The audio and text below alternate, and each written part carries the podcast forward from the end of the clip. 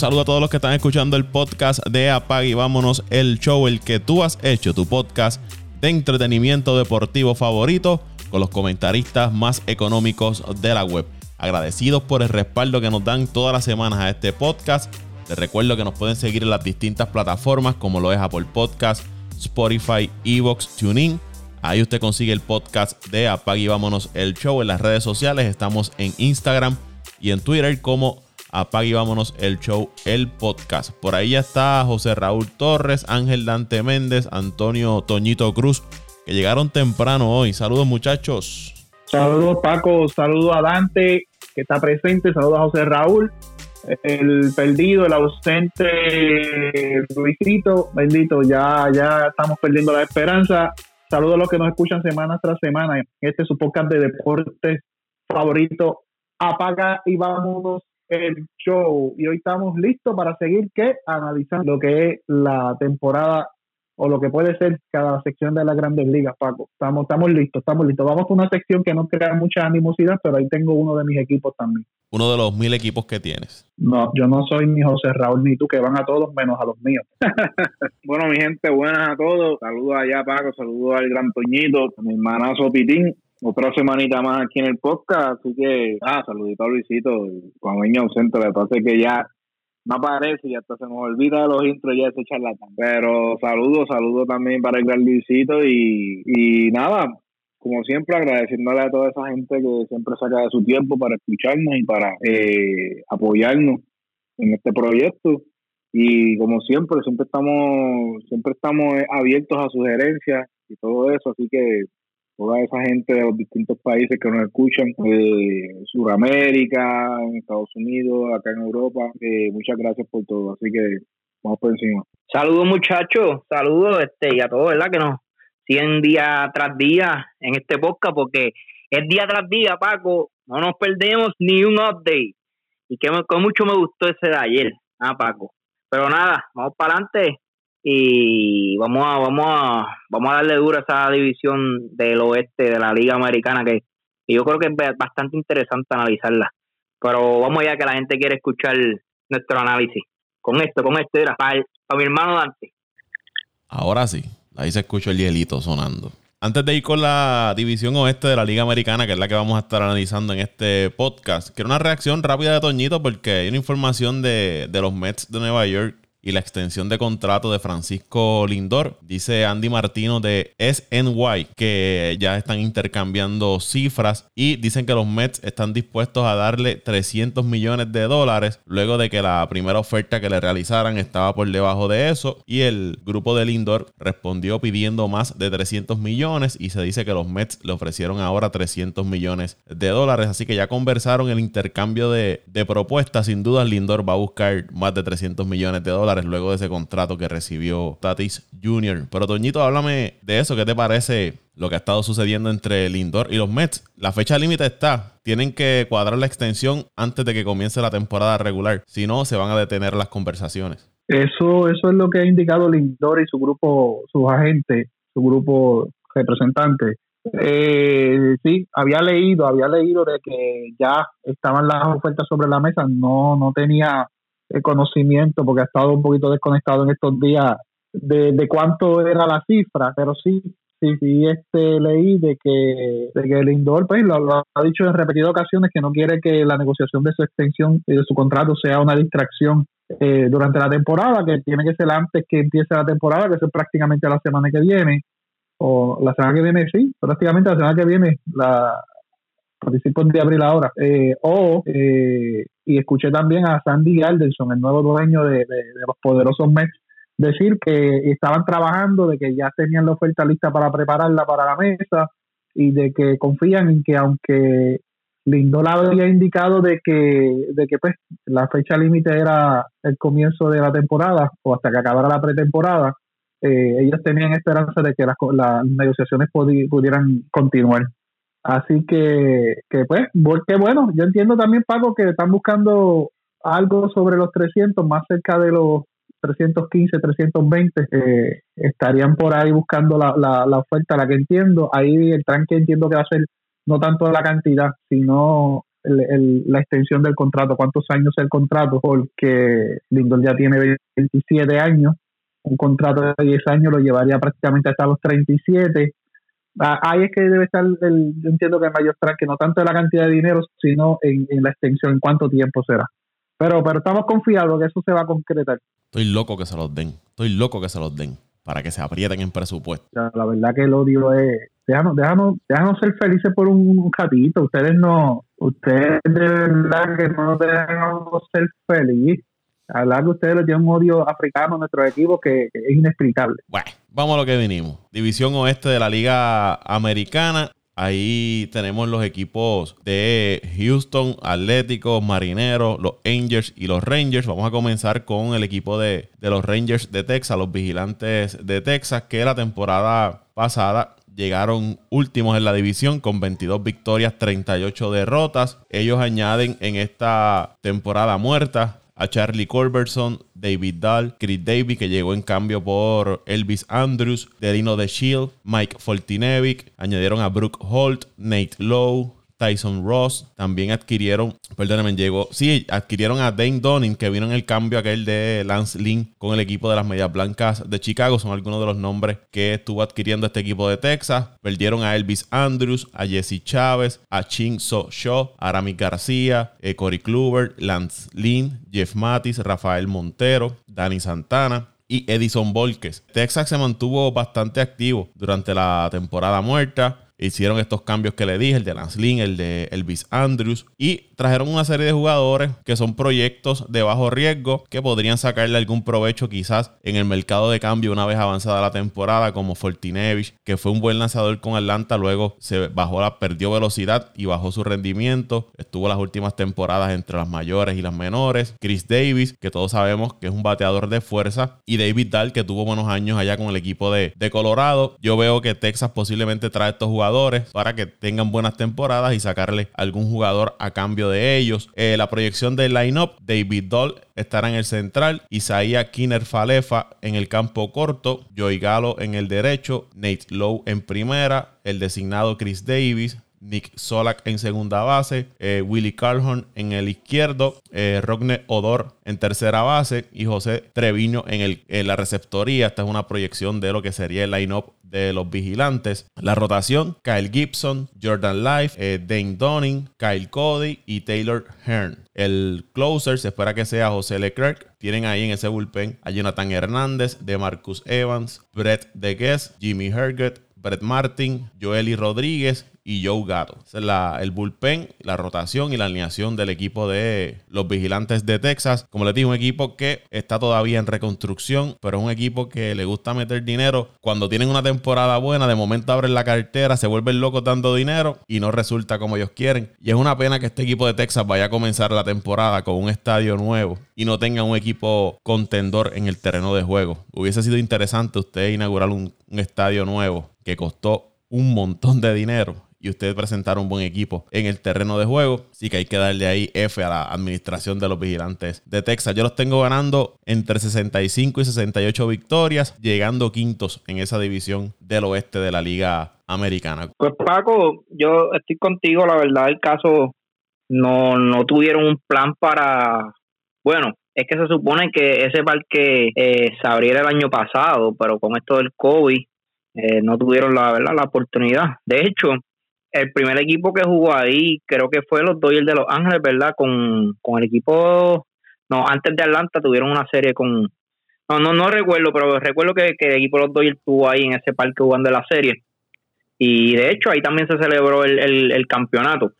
Eh, so que, que da pena que el equipo de Texas no tuvo la oportunidad de inaugurar ese parque y, y como tú dices, este año tampoco no tienen el equipo para para traer la fanaticada. Quizás, pues, la fanaticada, es la fanaticada de Texas, ¿verdad? Por lo que eh, eh, hemos podido ver, siempre una fanaticada que a pesar de tener temporadas malas, temporadas buenas, es una, una fanaticada que siempre va al parque. El parque Texas, eh, bueno, yo te puedo decir, yo seguía a Texas a, mis principios, a principios de los 90, cuando, ¿verdad? Yo estaba comenzando a, ver deporte, gracias a Juan Igor González, que era mi, mi jugador favorito para ese tiempo Y, y, yo no recuerdo ver el estadio de Texas vacío, ¿verdad? Como, como otra franquicia que cuando cae en el sótano el público deja asistir. Una, una fanaticada que pues también tienen la, la, la, no la oportunidad, sino tienen la, la ventaja de que juegan en Dallas, que es una ciudad bastante grande.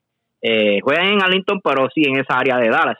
So que sí, yo creo que este equipo debe quedar último en esa división. Eh, de hecho, creo que también pueden romper el récord de ponches porque tienen dos peloteros que si se mantienen saludables todo el año, pueden entre los dos pueden poncharse más de 400 veces, que es el, el caso de Galo y, y, el guardabosque eh, Chris Davis que trajeron del equipo de Oakland. So que es un equipo que pues, no tiene mucho, quizás una noche de Galo y Davis conectando cuadrangulares sea lo más eh, sensacional o impresionante que pueda dar este equipo, pero más allá de eso, yo no veo mucho. La verdad, no tienen tampoco un pitcher que tú digas, oye, podemos ir esta noche a ver al Texas porque va a lanzar X lanzador. Tampoco no tienen, ¿verdad? en, la rotación un, pitcher que llame la atención. So que, que para estos fanáticos entiendo que eh, esta temporada será visitar el parque y, tener la suerte de que eh, Davis y Galo tengan una, una noche productiva y que puedan, ¿verdad? Eh, darle al fanático par de velas cerca para que puedan disfrutar del partido. Más, más, más que eso no, no veo al equipo de Texas. Antes de, para verla, para ninguna antes de ir con Dante y Toño, tampoco hay un prospecto ahí que te pueda llamar la atención que te motiva a ver el equipo. Y si lo tienen, no creo que lo vayan a subir este año al circo grande. Bueno, Paco, el, el equipo de Texas el año pasado, recuerdo que cuando hicimos este mismo análisis lo pusimos, lo pusimos bastante arriba en, el standing de esa de esa conferencia, esa sección, esa conferencia. Eh, y teníamos muchas expectativas porque fue un equipo que se esperaba bastante de él el año pasado y se desplomó, como tú dijiste. Invirtieron mucho dinero, eh, firmaron jugadores, lanzadores para poder este hacer el equipo competitivo, pero no no no le funcionó como esperaban. Eh, este año pues vienen firmando, como tú dijiste, jugadores, aunque Chris Davis pues estuvo en conversación para el jugador más valioso y tuvo una gran temporada, eh, o sea, ha estado ahí, pero pues como mencionaba Raúl, se poncha demasiado.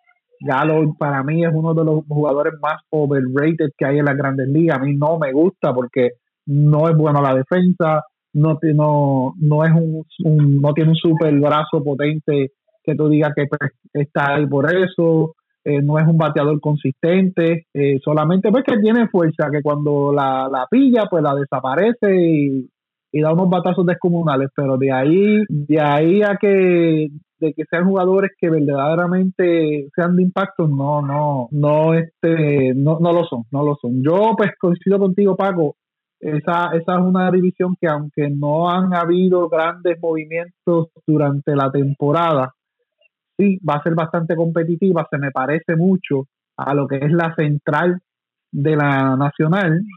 No hay un claro favorito para mí, aunque pues muchos dicen Houston, pero Houston eh, está un poco mermado, aunque siempre sacan algún novato que o algún jugador de, reparto que le, haga el trabajo. Eh, Anaheim se ha fortalecido. Nuevamente, el Anaheim, el problema va a ser el, el picheo, relevo, ambos, pero más el relevo, y, y cuánto, cuán recuperado pueda estar Otani, cuánto todavía le pueda rendir eh, Pujols, cuánto rendón le pueda dar esta temporada y compañía, y, y, y, que logren tener a Mike Trout eh, saludables y produciendo como siempre lo ha hecho hacer, uno de los jugadores más consistentes desde que entró a las grandes ligas, toda la temporada, que lo tengan ahí toda la temporada, eso, eso va a ser determinante para, para los angelinos, pero yo coincido con ustedes. Esta va a ser una temporada larga, larguísima para los vigilantes de Texas. Los tengo más o menos ganando pago entre 62 a 65 juegos. Estamos, estamos por ahí el mismo, Rich. No le veo mucho este año, a menos de que sea todo lo contrario de la temporada pasada, que había grandes expectativas y, y el desempeño fue bajito, y que este año que hay pocas expectativas, pues entonces el desempeño sea un poquito mejor. Bueno, Paco, eh, creo que todos estamos eh, de acuerdo en que este equipo de Texas no, no tiene mucho que tiene mucho que presentar esta temporada. Yo creo que, si no me equivoco, el año pasado fueron el peor récord de la Liga Americana y este año creo, pues estoy casi seguro que van a ir por el mismo camino. Eh, yo creo que el equipo de Texas, sinceramente, a pesar de que tienen un estadio nuevo, que debería ser como cuando, como cuando el equipo de Miami, eh, de los Marlins, que trajo ese equipo nuevo, que trataron de traer a José Reyes, trajeron a Estato, trajeron un clima de impacto que trataban de, de, promover para que la gente llegara al parque. Este equipo de Texas yo creo que lo que está haciendo es esperando a que uno de los dos equipos que están arriba en la tabla, que este año se debería estar peleando sin quitarle mérito a, los a, los a los Atléticos de Doñito, pero debería estar más centrado entre el equipo de Houston y el equipo de los, de los Angels. Eh, yo creo que el equipo de Texas lo que está esperando es la oportunidad. Eh, luego el próximo año, como ya saben, ya se fue Springer, ya se fue a los Astros, que es una baja grande.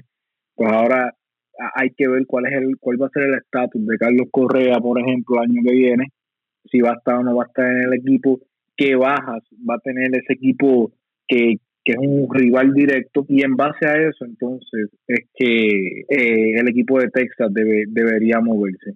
Y como, como tú bien tú dijiste, Paco, este, el equipo de Texas es, un ejemplo más o menos como, como Seattle. Son, este, son estas franquicias que, que usualmente no gastan mucho dinero, pero siempre llega ese año que se vuelven locos gastando dinero para tratando de improvisar a ver si sucede algo. Y entonces cuando se dan cuenta no sucede nada y entonces vuelven otra vez y, básicamente es el sí. Pero como dijo José Raúl los últimos años yo creo que el último el último equipo bueno que tuvo Texas fue para, para la serie mundial con, con San Luis que llegaron a dos series mundiales consecutivas el equipo de Texas si no me equivoco que era como estaba Hamilton que tenían un excelente equipo. Así que el equipo de Texas no lleva dos tres años eh, en las aguas en las aguas frías lleva ya bastante tiempo. Pero hay que ver hay que ver cuál es el objetivo de esta de esta gerencia. Básicamente yo los podría comparar con los piratas en la, en la central de la nacional. Son son dos franquicias que ahora mismo no tienen no, tienen un norte y pues este año no creo que, que, no va a ser la excepción. Así que yo tengo a los yo tengo a los Rangers entre 65 y 67 victorias este año, con el peor récord en la división oeste de la americana. Ellos fueron el segundo peor récord en todas las grandes ligas la temporada pasada. Primero fueron los Piratas con 19 victorias y luego estuvieron los Vigilantes con 22 victorias. Ellos tienen una serie de prospectos, pero como les dije, no sabemos si ellos los van a subir esta temporada o van a seguir esperando eh, una temporada más para entonces dar la oportunidad. Danny, Dane Donning, Leo Daveras, que es la bosque central, Josh Young, pero no, no suenan de que van a, tirar esos novatos a jugar temprano esta, esta temporada. Vamos con el próximo equipo. Son los Marineros de Seattle que llegaron terceros en el 2020 en esa división con 27 victorias, 33 derrotas. Añadieron a Ken Giles. Giles lo añaden pero no va a jugar esta temporada ya que se sometió a, a Tommy John, pero tienen ahí un closer quizás para la temporada 2022. También eh, trajeron de vuelta a James Paxton, el zurdo que estuvo con ellos, luego fue a los Yankees, ahora regresa con el equipo de Seattle. Rafael Montero, son algunos de los jugadores que llegaron. Salen del equipo Tim Beckham, Carl Edward Jr., pupilo de Dante, eh, Philip Irving, Malex Smith, eh, D. Gordon y Arodis Vizcaíno. Seattle otro equipo que continúa en, reconstrucción. La temporada 2020 me parece que lo hicieron bastante bien. ahora la llegada de Paxton le añade un buen brazo a esa rotación si es que se mantiene eh, saludable y pueden combinar entonces esa rotación con eh, lanzadores jóvenes y lanzadores veteranos. Tienen todavía ahí a Marcos González, eh, Justus Sheffield, que se espera mucho de él, está en la, en la rotación. Y ahora la llegada de, Paxton. Montero se espera que sea el closer de ese equipo, Rafael Montero. Y su lineup tiene a JP Crawford en el campo corto, Mitch Haniger en el derecho, Kyle Seager en tercera base, Kyle Lewis en el central, Tom Murphy el será el receptor, Ty France el designado, Jared Kellenick en el izquierdo, Evan White en primera y Dylan Moore en segunda base. Es una proyección del posible lineup de este equipo de los marineros de Seattle. Como les digo, es otro de estos equipos que tienen eh, están en, ese, en esa transición entre reconstrucción y dar el, paso al frente para ser contendor en esa división. Me parece que Seattle, si lo comparamos con Texas, está más avanzado que los vigilantes para luchar por la división. Los prospectos se ven más adelantados y se han mantenido haciendo unos movimientos que han sumado bastantes jugadores jóvenes con mayor potencial que el que tienen los marineros, eh, que que tienen los vigilantes de Texas. Yo tengo a este equipo de Seattle ganando entre 70 y 72 victorias, pero lo sigo teniendo cuartos en la división a menos que el equipo de los Angelinos tenga otra temporada de esas eh, decepcionantes y entonces sean el equipo de Seattle quien se cuele ahí en ese tercer lugar de la división y quién sabe si podría dar una sorpresa y meterse un poquito más arriba, pero por ahora los tengo llegando cuartos en la división. Pues Paco, primero que todo, este, este equipo, este picho se ve bien, ¿sabe? Eh, el que diga que el equipo de Seattle no tiene picheo eh, está bien equivocado y pues eh, lamentable que, Ken Giles no va a estar este año, pero con Ken Giles iban a ver mucho mejor porque lo demostró en Houston, aunque tuvo unos años un poquito, ¿verdad? Este, eh, que creo que fue el último año que estuvo en Houston, no le fue muy bien, eh, pero luego fue a Toronto, hizo el trabajo.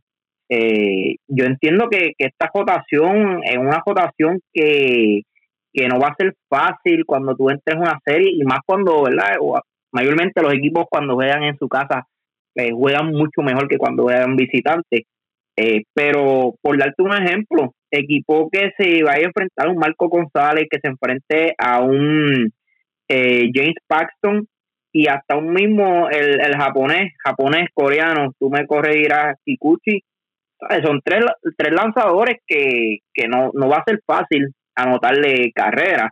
Y también tienen a Justin Sheffield, que fue, si ustedes recuerdan, fue el cambio que trajo a Paxton a Nueva York. Entonces, ahora el, equipo de Seattle terminó con los dos, terminó con Sheffield y terminó con Paxton aunque Sheffield todavía no ha demostrado que se esperaba, era, llegó en algún momento, hace unos dos o tres años atrás, llegó a ser el mejor prospecto lanzador de los Yankees, pero verdad hasta el momento no, no ha demostrado, pero quién sabe, todavía es joven, puede explotar. Pero mira, me, me gusta esta rotación, eh, creo que si mantienen este núcleo de lanzadores, eh, ¿verdad?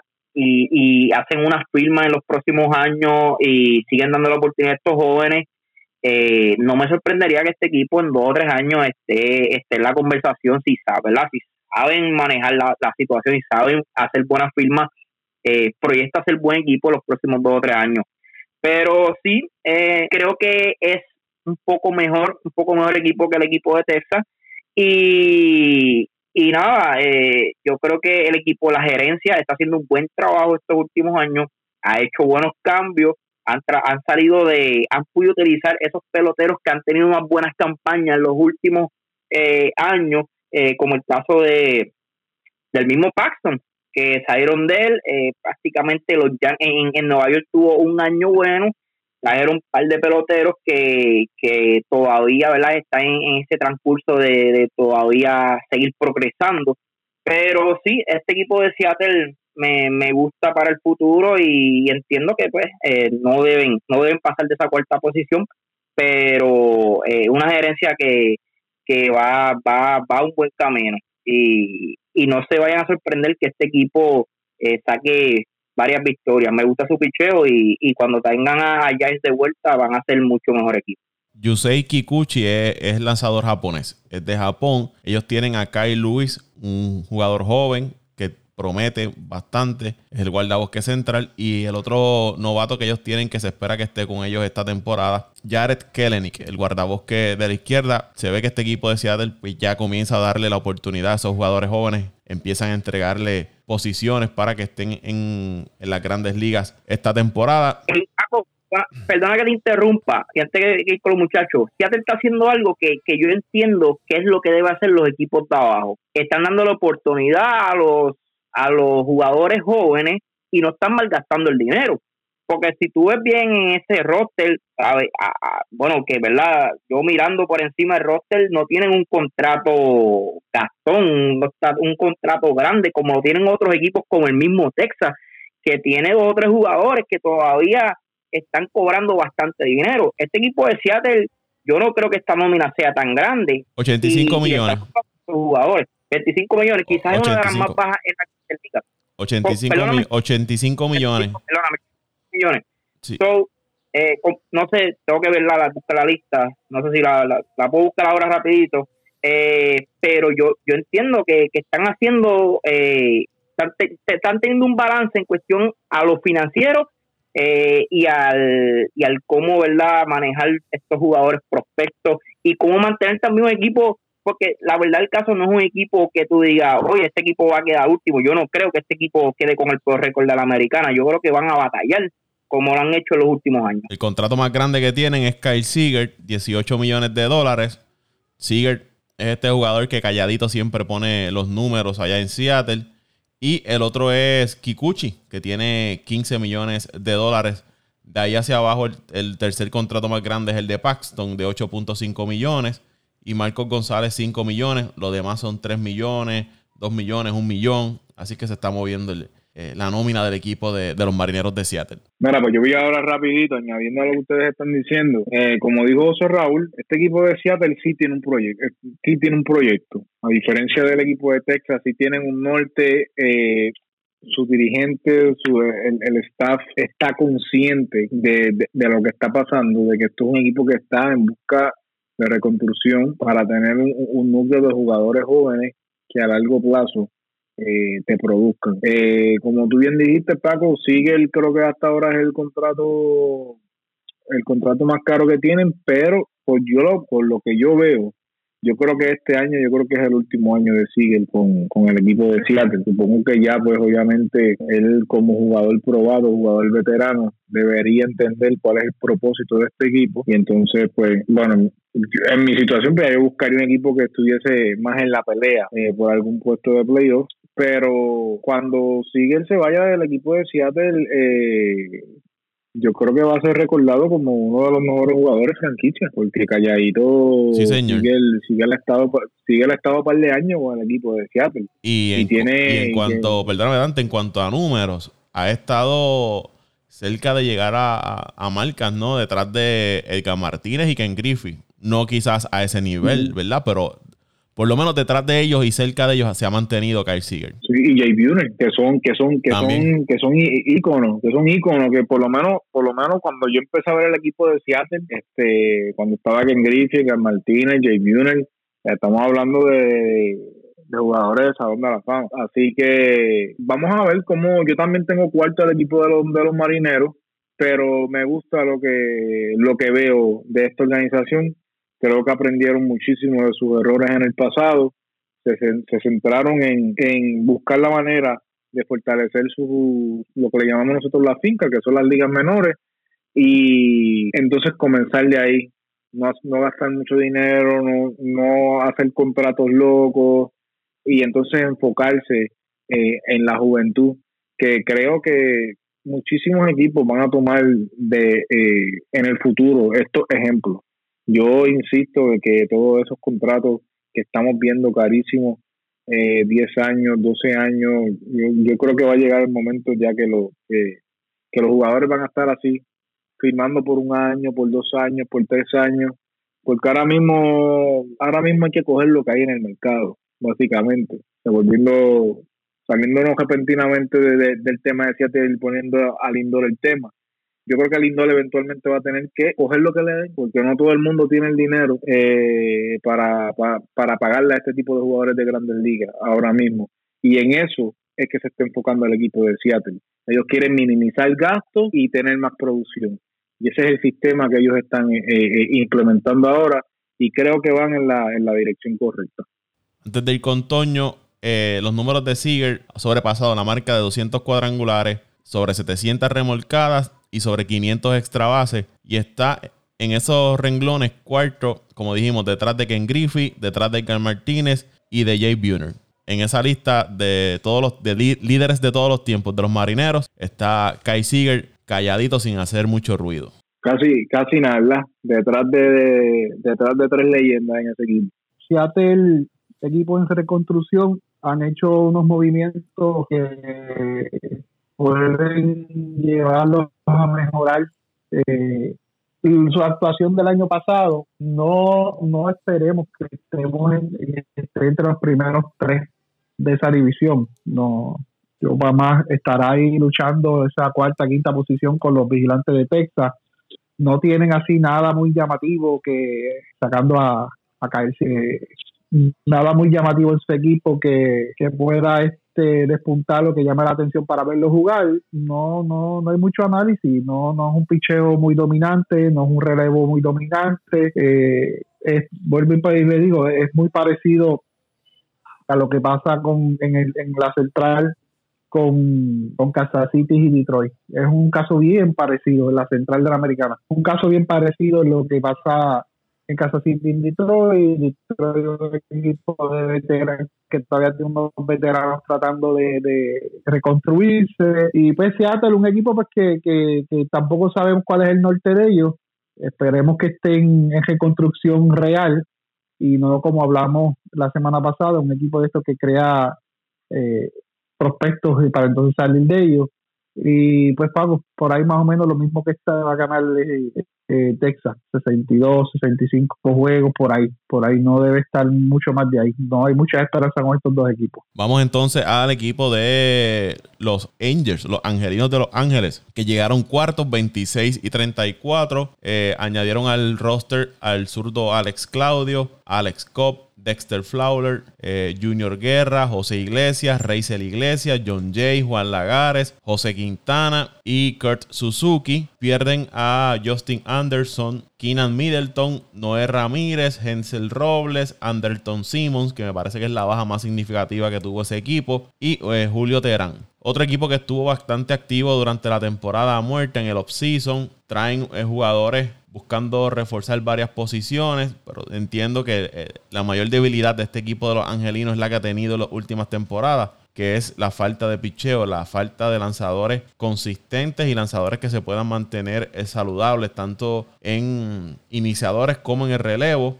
Y traen jugadores veteranos para complementar lo que es a Mike Trout, a Rendón, a, a Pujols, a Upton y a Otani. Es un equipo que no está pensando en novatos ni en reconstrucción. Es un equipo que está tratando de darle por lo menos llevar a Mike Trout a unos playoffs, pero todos los años vemos que es lo mismo, la misma historia con este equipo de los angelinos. Mientras ellos no mejoren su cuerpo monticular, no van a tener grandes esperanzas y por alguna razón que yo desconozco, eh, no veo por qué ese equipo de los angelinos no trata de adquirir eh, lanzadores de mayor calidad o por qué los lanzadores de nombre no quieren ir a firmar allá a ese equipo de Los Ángeles. Un equipo que tiene dinero, lo hemos visto con los contratos de Trout, con el contrato de Pujols, con el contrato de, de Rendón, lo que le dieron a Otani, el de Opton. Pero por alguna razón, esos ese dinero no llega a los lanzadores o no se mueven para tratar de, adquirir lanzadores de nombres. Eh, una proyección en su lineup: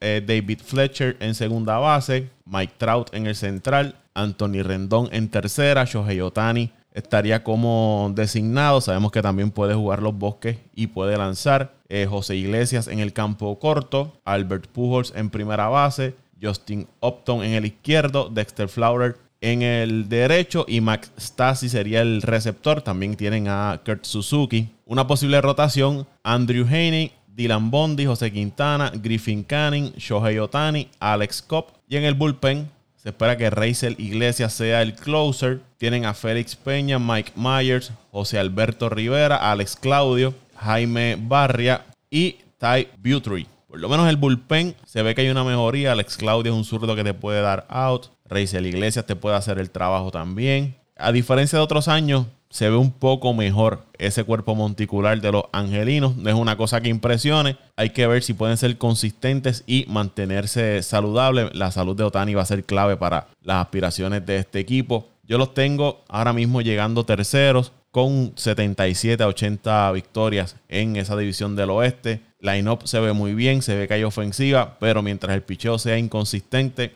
no, no le veo muchas alternativas a este equipo de los angelinos y no quiero eh, emocionarme con ellos y después tener otra temporada de excepción como las últimas que han tenido este equipo de los angelinos de Los Ángeles. Comparto tu comentario, Paco.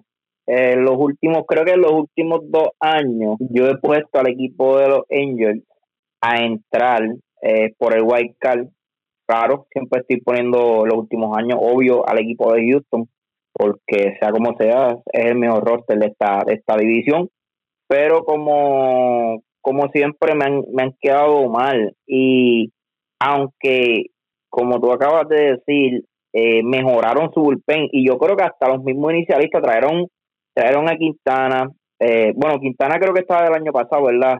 Si no me equivoco. Eh, bueno, es que el año pasado corto, pero trajeron, trajeron a Quintana este año. entonces, trajeron también a, a, bueno, Bondi era el que estaba del año pasado.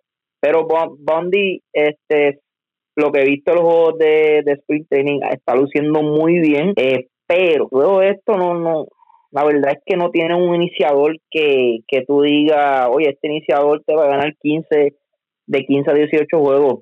Todavía tienen muchos lanzadores que la verdad es que son demasiado inconsistentes.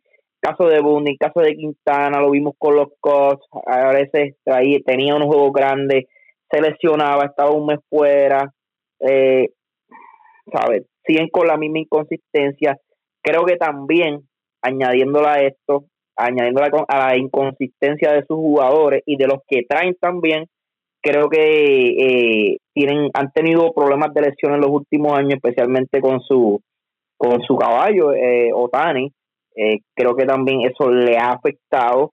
Eh, aunque su alineación se ve muy bien, otro que se que se que se ha lesionado y no ha sido el mismo pelotero ha sido Justin Upton. Que este equipo pues, es difícil de escoger este equipo a ganar o al menos llegar a un wild card cuando cuando su, su roster eh, está compuesto de mucho pelotero inconsistente y mucho pelotero que, que se lesiona. Eh, ¿Sabe? Si este equipo se mantiene saludable, no hay duda que debe estar metido en los primeros, yo diría, tres o cuatro, tres, cuatro o cinco equipos de, de, la americana, los mejores cinco de la americana, pero lamentablemente los últimos años no ha podido ser así y, y estoy con Paco. No se, no se puede poner un equipo de los Angels por encima ni de Oakland ni de Houston cuando sabemos que el equipo de Oakland hace lo que sea para ganar. Su picheo siempre es bueno, especialmente su relevo. Es un equipo que no sufre de lesiones grandes. Lo mismo con Houston, que Houston, que sufre una lesión, lo vimos el año pasado como la de Verlander, tienen otros lanzadores, tienen otros jugadores reservas que le pueden este, ¿verdad? Eh, rellenar estos, estos huecos que dejan estos jugadores. Yo no creo que este equipo de los Angels vuelva a entrar. Eh, si entra me voy a enojar mucho, ya que, ¿verdad? como, le, como le dije al principio, dos años que llevo eh, poniéndolo en el wild card. Pero sí mejoraron su roster, pero aún creo que que, que continúan siendo un equipo inconsistente y con mucho, mucho nombre, pero peloteros que, que al final de la temporada eh, no, no van al grado como quizás lo han hecho en otros equipos. Y posiblemente veamos otra temporada perdida para Mike Trout en ese equipo de los angelinos en cuestión a llegar a una postemporada y posiblemente luchar por una serie mundial, que es lo que le hace falta a Mike Trout en su carrera. Eh, la nómina de este equipo está cerca de los 180 millones. Está como entre 175 a 180 millones. Contrato Mike Trout 35.4 millones. Albert Pujols 30 millones. Anthony Rendón 27.5 millones. Justin Upton 23 millones de dólares. Eh, Alex Cobb 15 millones. Dexter, eh, Dexter Fowler 14.5 millones son los contratos más grandes que tiene ahora mismo esa organización de los Angelinos de Los Ángeles. Y en cuanto a prospectos, no hay ningún prospecto que se espere que esté con ellos en las mayores esta temporada. Este año sí puedo ver que el equipo de, los Angels presenta una línea, yo te diría que podría hasta ser la, la, mejor, el mejor line-up de esa, de esa división. El nombre, el nombre sí. En el papel, pues, en el papel el papel debe ser la mejor alineación, pero eh, hay que ver cómo, cómo fluye el picheo, que como siempre es el asterisco, el signo de pregunta del equipo del equipo de los Angels por los pasados, por los pasados 3, 4 años. Yo creo que aunque el picheo este año en esa división no, no promete mucho. Esta otra e, e, esta división es otra de, muchas de las que hay ahora mismo en la Grandes Ligas. Yo te diría que serían Las grandes ligas deben haber ahora mismo sobre tres, cuatro divisiones ahora mismo que, que, el picheo no sea bastante, no sea una prioridad. Y este año, nuevamente en esa división, ya con la salida de, de, de Cole, de Houston, eh, la calidad de picheo que hay en esa división no es, no es muy santo de su devoción. Así que el relevo debe, debe, debe hacer un papel muy, muy importante en este equipo en este año, como lo ha sido, como lo ha sido con el equipo de Oakland en los pasados años, que, que los ha ayudado a, a ganar algunos campeonatos divisionales o entrar de, por el Guaycal. Pero la salud de muchos jugadores ahí, como por ejemplo Dexter Fowler, Justin Upton, el mismo Albert Pujols, eh, la baja de, de Simmons para mí fue, fue una baja una baja bastante grande, tanto en lo defensivo, más en lo defensivo que en lo ofensivo. Y como bien tú dijiste, Paco, hay que ver cuál va a ser el, el, destino de, de Otan. Este jugador que ya que, que, que lo tenían catalogado como, como un fenómeno, un jugador que puede batear bien, que puede, que puede lanzar bien y no se ha mantenido saludable en sus primeros años en las grandes ligas, pero el equipo de los Angels presenta un buen presenta un buen roster. Yo yo no había, yo me iría yo me iría contra los pronósticos, yo me atrevería a decir que este equipo de los Angels puede quedar puede quedar segundo, puede quedar segundo en esa división y yo los tengo en el range entre, entre 82 88 victorias. Yo creo que su ofensiva es lo que los va a cargar este año y su bullpen cuando vengan este tipo de juego eh, diría cerrado diría seis siete carreras probablemente porque de la realidad del caso es que no no no estoy no, estoy diciendo que todos los juegos van a ser así por esa diferencia de carrera que todos los equipos hagan cinco seis siete carreras pero tampoco creo que haya muchos juegos en esa división que tú que tú das 1 a 0, 2 a 0 puede pasar, pero pero por lo menos la calidad de picheo que presenta esa división no es una para, para decir que, el picheo sí te podría llevar a ganar la división. Por lo menos en el caso de los Angels, ellos deberían eh, pues, depositar toda su confianza en, en, su ofensivo. Pero José Quintana, como dijo José Raúl, es frío y caliente. Eh, si viene en un buen estado, eh, debe, debe ganar entre, entre 7 o 11 partidos, lo que, lo que le daría poquito de flexibilidad a esa, a esa rotación. Y volvemos otra vez, Otani. Hay que ver cuánto, cuánto Otani, cómo, cómo lo van a usar, cada cuánto tiempo va a lanzar, que ha sido una, siempre ha sido la, la, la, interrogante. Eh, no, el equipo de los angelinos no sabe eh, cuál debería ser la posición correcta en cuanto a rotaciones cuánto tiempo debe descansar para mantener este, a este jugador activo todo el tiempo. Así que, como te digo, tengo segundo lugar los Angels. Hablando de Otani, está teniendo un buen sprint training esta temporada, se ve saludable y está luciendo muy bien, especialmente en la ofensiva. Ha estado bateando muy bien Otani en los campos de entrenamiento. Es que el problema de él no es, no es que no bate ni, ni que pueda lanzar, eh, eh, ha sido sus lesiones, entonces tú no puedes contar con un jugador que, que ahora mismo que esté caliente y de repente eh, sufre una lesión de 15 juegos y, a la larga te va a afectar la alineación, ¿sabes? Mm, ese, y, y vuelvo y te digo, el, el problema de los Angels también ha sido mucho las lesiones, no, no han tenido esa suerte con cuando Trau está lesionado, está Pujol lesionado, cuando no es, es Otani, cuando no es aquel. Eh, la verdad tienen que también mantenerse saludables para porque el, el equipo está, el roster está, pero tienen que, mantenerse saludables y Otani yo creo que es uno de los jugadores más clave ahora mismo en ese equipo, especialmente en esa alineación porque yo, yo creo que, balancea bastante eh, poner a, Otani entre medio de Trao, Pujols y, y el mismo Rendón, yo creo que va, ¿verdad? Va a ser, como dijo antes, una de las mejores alineaciones en esa división y en la Grandes Ligas. Antes del contoñito, Juan Lagares vino de una buena temporada del béisbol invernal y está teniendo un buen sprint training con el equipo de, los angelinos. No nos extrañe que lo veamos en alguna posición si es que alguno de los jugadores que están proyectados a ser estera de los bosques falla, lo veamos alternando tiempo de juego con Juan Lagares. Toñito. Bueno, Paco, coincido con, con todo, en, en parte con todo. Este es un equipo, coincido contigo y con José Raúl, y en parte también con Dante, de que este es un equipo que tiene, tiene roster, tiene roster, yo te diría, coincido más con, con Dante para llegar a este, estar el segundo luchando la primera posición de esta división. Eh, tiene el roster. El picheo es un gran interrogante, pero tiene dos factores. Una, la consistencia del picheo iniciador, porque el, el, el, relevo no es tan malo como parece. Eh, la consistencia del de relevo iniciador y la salud de sus jugadores claves. Esos van a ser los dos factores que van a determinar la temporada este año para los angelinos. Tienen una gran alineación, como dijimos, como dijeron ahorita, en el papel es una gran alineación. Creo que lo comenté hace un par de semanas atrás cuando dieron las proyecciones de las de las posibles alineaciones, no se ve, no se ve nada de mal, todo está en que la salud los acompañe esta temporada.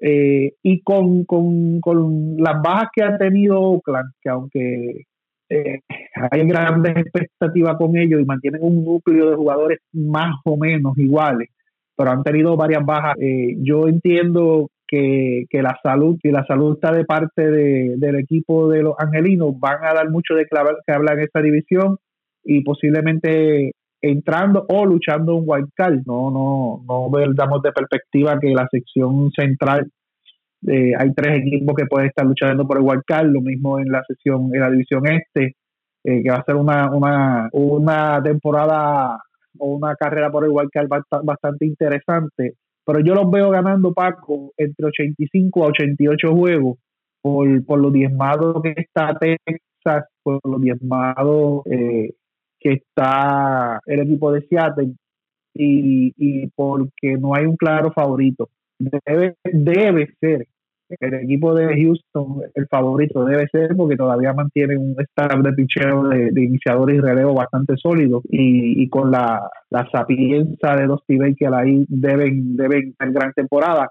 Pero yo los veo ganando entre 85, posiblemente 88 juegos. Me atrevo este irme, como dijo Dante, eh, por encima de los pronósticos porque porque van tienen una gran ofensiva. Tienen que estar anotando sobre cuatro o cinco carreras consistentemente o o de tres a cinco carreras consistentemente con, con el picheo que tienen, pero tienen, tienen el, tienen el tienen el, perdón, el equipo, tienen el roster para tener una gran temporada. Este fue uno de los equipos que también, al igual que, que Texas, los vimos con mucha, con mucha emoción, los vimos a, estar luchando las primeras posiciones en esta división. No logró así, fue una, fue una, una decepción dos años consecutivos, pero entendemos que este año le mucho mejor a este equipo. Vamos entonces al equipo de los Astros de Houston, que llegaron segundos en la división con 29 victorias, 31 derrotas. Eh, añadieron a relevista Pedro Báez, retuvieron a Michael Bradley, el guardabosque. Sumaron al receptor Jason Castro, a relevista Steve Sichek, al guardabosque Steven Souza y al relevista Ryan Stanek. Pierden a quien para mí es la baja más significativa en ese equipo, que es George Springer, además de la lesión que tiene Justin Verlander, que no va a lanzar, Josh Reddick, Roberto Osuna, eh, Brad Peacock, son algunas de las bajas que tuvo este equipo del equipo, eh, que tuvo este equipo de los Astros. Como les dije, la baja de Springer va a ser bien importante en ese line-up y a la defensa del equipo de los Astros, pero aún así entiendo que Houston tiene un buen line-up aún con la baja de, George Springer. El picheo sigue siendo la incógnita, luego de la baja de, de Verlander, pero el año pasado pensábamos lo mismo y se mantuvieron en pelea hasta colarse en playoff y en playoff y en playoff vimos que pudieron llegar hasta la, serie de campeonato de la Liga Americana. Así que no descartemos del todo a este equipo de los Astros, que aunque me da la impresión de que este equipo de los Astros dos, tres años ya no será el mismo equipo de los Astros, aquel que vimos ganar el campeonato. Creo que ese equipo va a ir eh, desapareciendo esos jugadores poco a poco. Hay unos de ellos que serán agentes libres al finalizar la temporada. Pero en esta temporada, mirando el papel, el equipo de los Astros de Houston se ve un equipo contendor. El line-up tiene a José Altuve en segunda, Alex Breckman en tercera, Michael Bradley en el izquierdo, Jordan Álvarez, que se espera que regrese luego de una lesión, estaría como designado, Carlos Correa el campo corto, Kyle Tucker, que se espera mucho de él. Eh, Julie Gurriel en primera. Tucker estaría en el derecho. Y el guardabosque Miles, Miles Straw se espera que esté en el bosque central. Jason Castro como receptor, aunque también tienen a el puertorriqueño Martín Machete Maldonado ahí en la receptoría, que es un receptor que es un líder en el terreno y llevando el picheo es uno de los mejores en las mayores. La rotación se espera que tenga Zach Greinke, Lance McCullers Jr., añadieron a Jake Odorizzi luego de la lesión de, de Valdés, Cristian Javier y José Urquidi. En cuanto a relevo, Ryan Presley se espera que sea el closer. Tienen a Pedro Baez, Ryan Stanek, Enoli Paredes, Joe Smith, Josh James, Blake Taylor y Brooks Rayleigh son eh, line-up y la rotación de los Astros. En cuanto a los novatos, ellos tienen al novato Forrest Whiteley, que es uno de los principales prospectos del béisbol de las grandes ligas, lanzador, que lo tienen ahí esperando, pero ha sido inconsistente eh, para unirse a la rotación del equipo de los Astros de Houston. Pero el nombre está ahí y ellos esperan de que en algún momento este joven pueda hacer el trabajo y entonces integrarse a la rotación de los Astros de Houston. Este equipo yo lo veo, me parece que como les dije, el line-up se ve muy bien, por lo menos del 1 al 7 tienen buena ofensiva, van a generar carreras. Eh, la temporada pasada comenzaron un poco fríos, pero en playoffs vimos lo que es capaz de hacer esta ofensiva. Yo los tengo primeros en la división, no por una ventaja amplia como otros años, pero los veo eh, llegando primeros esta temporada, ganando entre 88 y 91 victorias los Astros de Houston viendo aquí, a pesar de que el equipo de Houston tuvo la baja con, con Springer, ese, ese line-up se ve, se ve bastante, como tú dices, como un candidato a ganar la división. Eh, hay que, hay que también recordarle que básicamente la mayoría de esos jugadores que están en esa alineación ya han jugado, ya tienen tiempo jugando juntos, tienen experiencia en, en playoffs, tienen experiencia en series mundiales y que la veteranía, por lo menos por un año más, debe, debe estar a favor del equipo de los, de los Astros de Houston. Obviamente el año pasado con, con, el tema de, lo de las señales, llegó el, llegó el COVID, los fanáticos no, no tuvieron la oportunidad de poder manifestarse en los estadios, de abrirse los estadios este año creo que va a ser una, diría yo, una presión adicional para el equipo de Houston, ya que pues la gente de seguro no va a olvidar todo lo que pasó y van, eh, eh, especialmente los fanáticos de Yankees, van a estar, eso va a ser, va, a ser interesante ver esos partidos porque aunque haya pasado ya dos años prácticamente, va, sigue ahí, sigue en el pensamiento de muchos fanáticos, pero podría ser el último año de Breckman, Altuve y Correa como, como la fuerza de ese equipo. Eh, no sé si ¿Cómo tienen a Verlander? Verlander no, ya no regresa toda esta temporada, posiblemente puede llegar a la playoff. Me parece, que, me parece que va a estar fuera eh, toda la temporada. Pues fíjate, eso es, eso es una baja bastante significante, pero lo que yo te diría que esa baja podría significar el retiro de Justin Verlander. Justin Verlander ya está en los 37, 38 años, si no me equivoco. si no me equivoco, Justin Verlander está por ese range ya. La, 38 años antes. Yo creo que y la, y la lesión es una de, pena la lesión de él fue septiembre del 2020 y esto millón no no lleva el año completo todavía. Que es, más, es el promedio de lo, que te tardas más o menos en recuperarse. Aunque él ya ha comenzado a, lanzar. Mira, yo te diría, yo te diría que, que el factor Justin Verlander podría ser, podría ser un game changer en esa rotación del equipo de Houston. Si por, si por cuestiones de la, de la vida eh, Justin Verlander se recupera y este equipo de Houston está como se espera, al menos como yo los tengo, los tengo ganando en la división, y Justin Verlander puede llegar a esa rotación en, entre septiembre y octubre, va a ser va a ser interesante, va a ser interesante ver este equipo de Houston porque aún así, sin él en esa rotación, eh, hay un núcleo de, veteranos ahí, Grinky, McCullers, eh, Odorisi, que son jugadores que te pueden poner, que te pueden poner unas buenas cinco o seis entradas y el relevo no, no está tan malo tampoco. Y si la ofensiva responde. Así que si, y si la ofensiva responde, y esto es un equipo rápido, que eso era, que, que ahí es que yo eh, haría la diferencia del equipo entre Los Ángeles y el equipo de Houston. El equipo de Los Ángeles es un equipo que en nombre sí tiene una mejor lineación, pero no es un equipo rápido si tú ves, hay mucho veterano en ese equipo y, y, y no, y no, o sea, e, este equipo de Houston le gusta jugar la, como decimos nosotros, la pelota fogosa.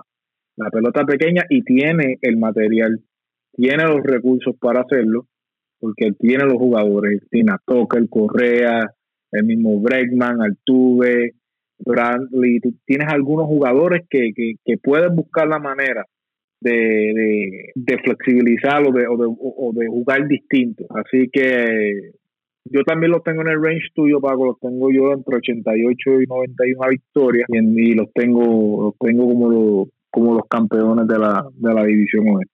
El, el equipo de Houston, aunque no es un favorito claro, amplio en esa división, debe ser el equipo favorito para ganar la división. Como dice Paco, no por mucho ventaja de juego, Paco, tú lo tienes ganando ahí entre 86 a 91 juegos más o menos. Entiendo que dijiste, yo lo tengo ganando entre 85 a 90 juegos. Eh, lo tengo ahí, ese range deben estar eh, los atléticos, deben estar los angelinos y deben estar los, los, los astros. La ventaja de los astros, como mencioné ahorita, eh, la ventaja grande de los Astros es su picheo. Su picheo, aún con la baja de Verlander, la baja, con la baja de Cole, que ya fue baja el año pasado, pero eh, mantuvieron la consistencia. Eh, tiene unos veteranos, como dijo Dante, que, te van a hacer el trabajo sí o sí, te van a hacer el trabajo sí o sí. Tienen un gran, un gran bullpen que, que aunque siempre está menospreciado en las grandes ligas, siempre hacen el trabajo, tienen un gran bullpen. Y, y, tienen una alineación de respeto. Tienen una alineación de respeto, tienen a Brandy, tienen a, a Guriel, tienen a Correa, tienen a Bregman, eh, tienen a Tucker, o sea, tienen, tienen buena alineación para, para producir carreras. Y como dijo Dante, es un equipo rápido que, que puede cambiar el tempo de juego con, con, con una jugada eh, sorpresa, le gusta correr mucho, aprovechan los errores, la veteranía, son jóvenes veteranos que, que, pues, que aprovechan todo, como ya dije. Y como dijo ahorita, con, con Dusty Baker ahí, que para mí es uno de los grandes maestros y de los, de los dirigentes actuales más exitosos y, y, más, más, más, eh, ganadores que, que, yo he visto en los últimos las últimas décadas deben deben dar la pelea. Como dije los tengo ganando entre 85 a, a 90 juegos más o menos por ahí. Eh, deben estar luchando esa primera posición. Va a depender de la salud eh, no nos olvidemos que Carlos Correa ha tenido problemas de salud, Bregman ha tenido problemas de salud, Altuve ha tenido problemas de salud, el mismo Greinke, eh, aunque ya no es no tiene aquella recta eh, de fuego que tenía antes, sabe lanzar, pero ha tenido problemas de salud. Así que van a depender también de, de, de, que se mantengan saludables, pero los tengo ahí luchando esa primera posición. Bueno, mi, mi turno al bate. Eh, definitivamente este equipo de los Astros no se puede sacar de, de esa primera posición, ¿verdad? Si vamos a hacer una, una predicción, este equipo de los Astros, que no se le olvide que el año pasado no contaron con su rookie of the year, eh, Álvarez, Jordan Álvarez. No recuerdo cuál fue la situación, creo que fue por COVID o una situación que, que tuvo el pelotero, pero esta alineación sigue siendo y creo que Dante lo mencionó, no solamente buena, sino una, una, una alineación balanceada y con jugadores que corren muy bien las bases. Álvarez fue eh, que, perdóname, Álvarez fue que, tuvo una lesión de, de rodilla. Ok, una lesión de rodilla. Pero recuerdo que al principio de, la temporada. Sí, no, no sabíamos de él. no sabíamos de él. No, no, parecía, no parecía, se corrió miedo. Y de hecho, yo, te puedo decir porque mi, mi, ¿verdad? mi, mi compañero trabaja de Houston y, y hasta en Houston no sabían de él. Eh, se hablaba que, que era hasta un problema con, con, con, con Cuba, con verdad con, con su visa, no su visa, sino yo, yo no sé cuál era el problema, pero hasta se estaba hablando de, del gobierno de Cuba que, que lo había deportado. Bueno, habían, habían salido un montón de bochinches, ¿verdad? Como lo decimos en Puerto Rico. Pero nada, este equipo todavía cuenta con Jordan Álvarez, con Michael Bradley, que este muchacho en Cleveland, yo recuerdo que no, no podía terminar una temporada, jugaba de 50 a 60 juegos y aparentemente en Houston le metieron una inyección que, que no, no, no se ha podido, no, no se ha estimado más este, este pelotero y cuando es saludable sabemos que puede bater 300 y es uno de los, yo diría uno de los mejores hiteros de, de las grandes ligas. Y el mismo Carlos Correa, que si se mantiene saludable, sabemos lo que puede hacer, o sea, Altuve, Alex Bregman, esta alineación sigue ahí. También cuentan con Martín Maldonado, que sabemos lo que puede hacer. Eh, no es un, ¿verdad? No es, no es el mejor bate que, que ¿verdad? Que, que en la receptoría, eh, eh, él, él hace su trabajo en la receptoría, pero sabemos que su promedio siempre está en los 200 por debajo, pero lo, lo que puede hacer detrás del plato es grande. Yo diría que su picheo no es el mismo con Verlander, pero aún así cuentan con un San King, cuentan con un mismo McCollen, eh, añadieron a Odorisi, que yo entiendo que, que, es un buen lanzador, y con una alineación con la, como la que tiene el equipo de Houston, yo creo que entiendo yo que va a ganar muchos juegos. Eh, también creo que sufrió la lesión de Val, Valdés, este Paco, ¿verdad? Sí, pero no, no, se espera que, que se, sí se va a perder el inicio de temporada, pero se espera que ya eh, a mediados esté de vuelta. Si logra recuperarse a tiempo. Y recuerden, que el año pasado él tuvo unas buenas playoffs, que, ¿verdad? Si, si continúa esa, eh, esa ejecución, puede, puede ser otro lanzador que pueda ayudar a este equipo.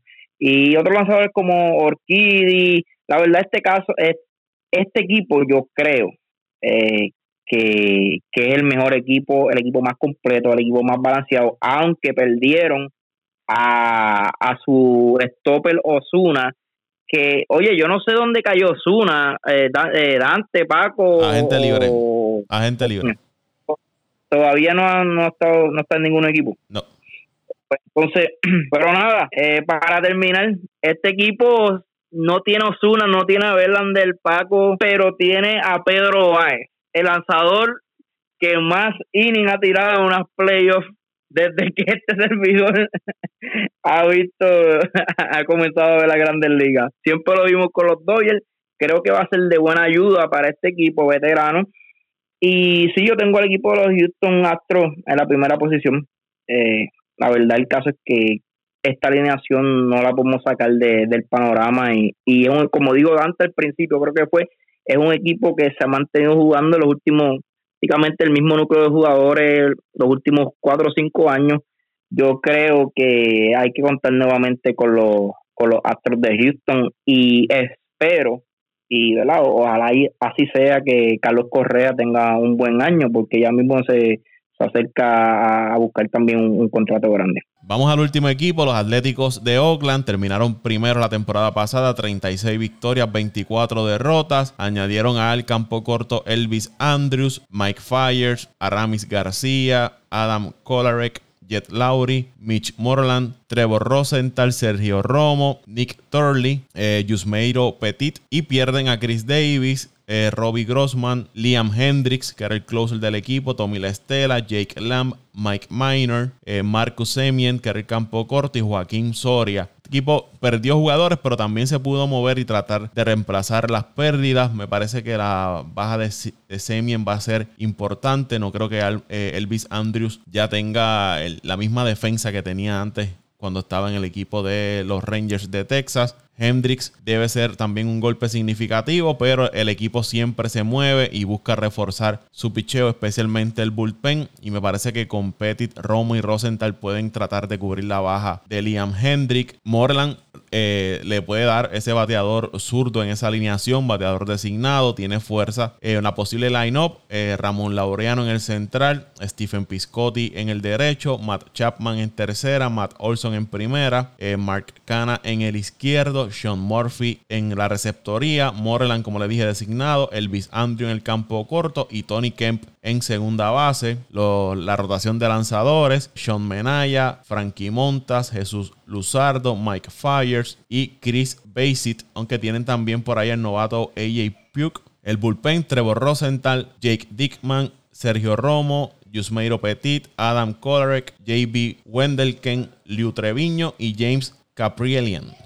son los que posiblemente estén en el bullpen del equipo de los Atléticos de Oakland. ¿Qué podemos decir de Oakland? Este equipo siempre se las arregla para conseguir victorias. Tienen una de las mejores defensas en el cuadro interior, especialmente en las esquinas con Chapman y Olson, Laureano en el central, otro gran defensor. Tienen buena velocidad también. En el caso de, de Kemp, Laureano, Andrews Y si se mantiene saludable, tanto Chapman como Olson pueden eh, generar buena ofensiva y especialmente de, poder en esa alineación del equipo de los Atléticos de Oakland. En cuanto a los novatos, AJ Puke, el lanzador zurdo, es uno de sus mejores novatos. Tienen a Tyler Sonderstrom como receptor, Nick Allen, eh, Dalton Jeffries y Logan Davison mi proyección de los Atléticos esta temporada, llegando segundos con 86 a 88 victorias. Déjame comenzar a mí, que es uno de mis equipos.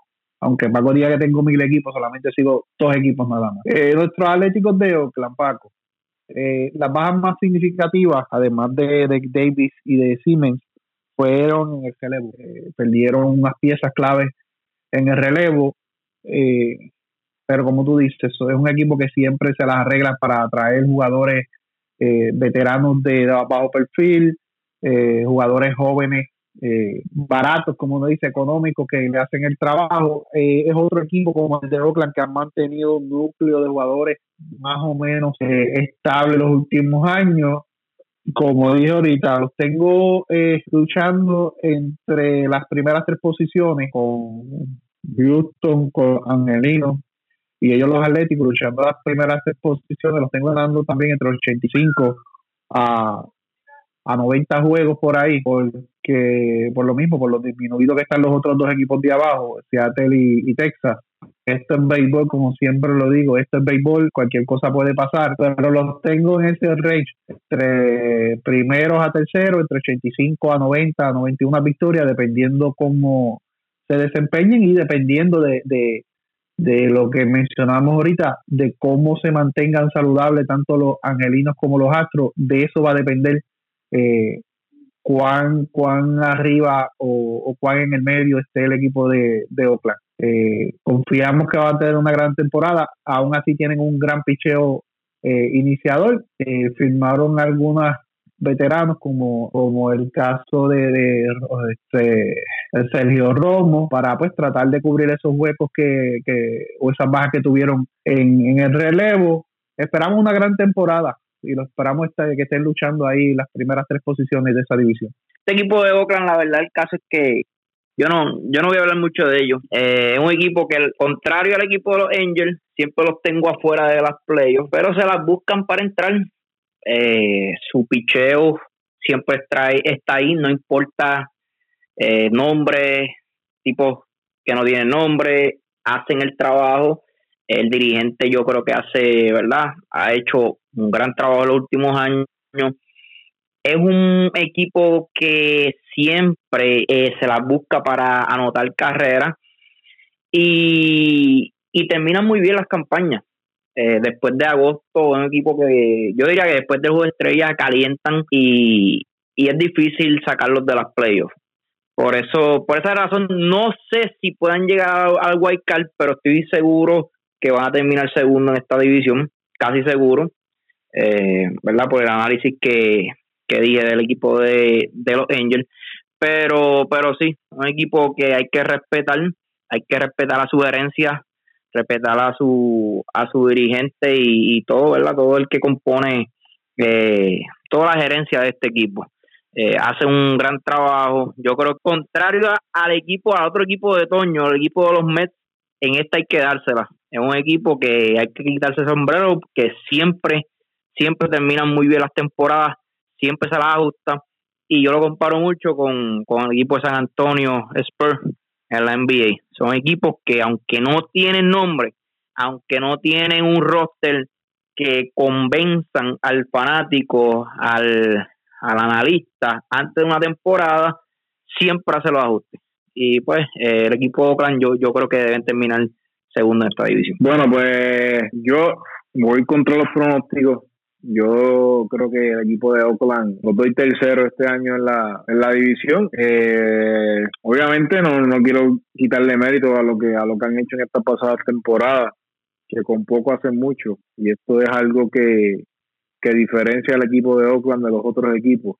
Eh, como bien dijo Pitín, O sea, su gerencia está estructurada para, para conseguir talento, enfocarse en ciertas estadísticas que solamente el equipo de Oakland eh, tiene. Ellos tienen los números. Yo creo que esa fórmula ellos son los únicos que la usan, pero es una fórmula que le funciona. Por lo menos le funciona a corto plazo, que es llegar a playoffs pero luego no pueden llegar a más. Pero es un equipo que por cuarto año consecutivo yo diría que debería estar peleando en la división no lo tengo, no lo tengo segundo en la división porque creo que este año el equipo de los Angels con la adquisición de eh, Rendón creo que le ha dado más fortaleza a este equipo de los Angels. Y el, el equipo de, de Oakland, aunque aunque presenta una alineación bastante versátil, eh, comandada por Chapman y por y por Olson, no creo, no creo que sea una, una alineación que se pueda ir de tú a tú con eh, el equipo de los Angels o con el equipo de Houston. Ahora, eh, lo que podría ayudar a este equipo de, Oakland es su picheo. Yo creo que si sacamos a Verlander del equipo de Houston, de esa rotación por su lesión, este equipo de Oakland creo que tiene eh, del 1 al 5 la mejor rotación en la división. Su relevo, como bien dijo Toño, se, se fueron jugadores importantes, pero hicieron, lo, hicieron las movidas para, para tratar de rellenar esos espacios Así que yo creo que el picheo, en este caso, eh, debería ser lo que eh, encaminaría este equipo de Oakland para, para poder pelear por, por la división y por un puesto en el wildcard. Así que yo los tengo, los tengo tercero con un range entre 79 a 85 victorias. Hasta aquí este podcast de Apague Vámonos el Show, el análisis de la división oeste de la Liga americana. Antes de irnos, ¿dónde lo siguen en las redes sociales? Bueno, ahí me pueden seguir en Twitter, arroba mendiciano underscore, que es la rayita de abajo, 89. Ahí estamos. A mí me siguen en arroba Antonio Cruz, arroba Antonio Cruz 528 en Twitter, arroba Antonio Cruz 528 en Twitter. Bueno, como, como, como Pitín no contesta, pues lo pueden seguir en arroba José R. Torres, arroba José R. Torres en Twitter. en Facebook, en Facebook. En Facebook, José Raúl Torres. A mí me siguen en arroba Paco Lozada PR en Twitter, arroba Paco Lozada PR en Twitter. El podcast lo siguen en Instagram y en Twitter como Apague Vámonos el Show Podcast y en las diferentes plataformas donde usted puede escuchar sus podcasts favoritos. Ahí usted eh, consigue Apague Vámonos el Show, se suscribe, es gratis, no tiene que pagar nada por este podcast de Apague Vámonos el Show. Será hasta la próxima semana. Apague Vámonos el Show.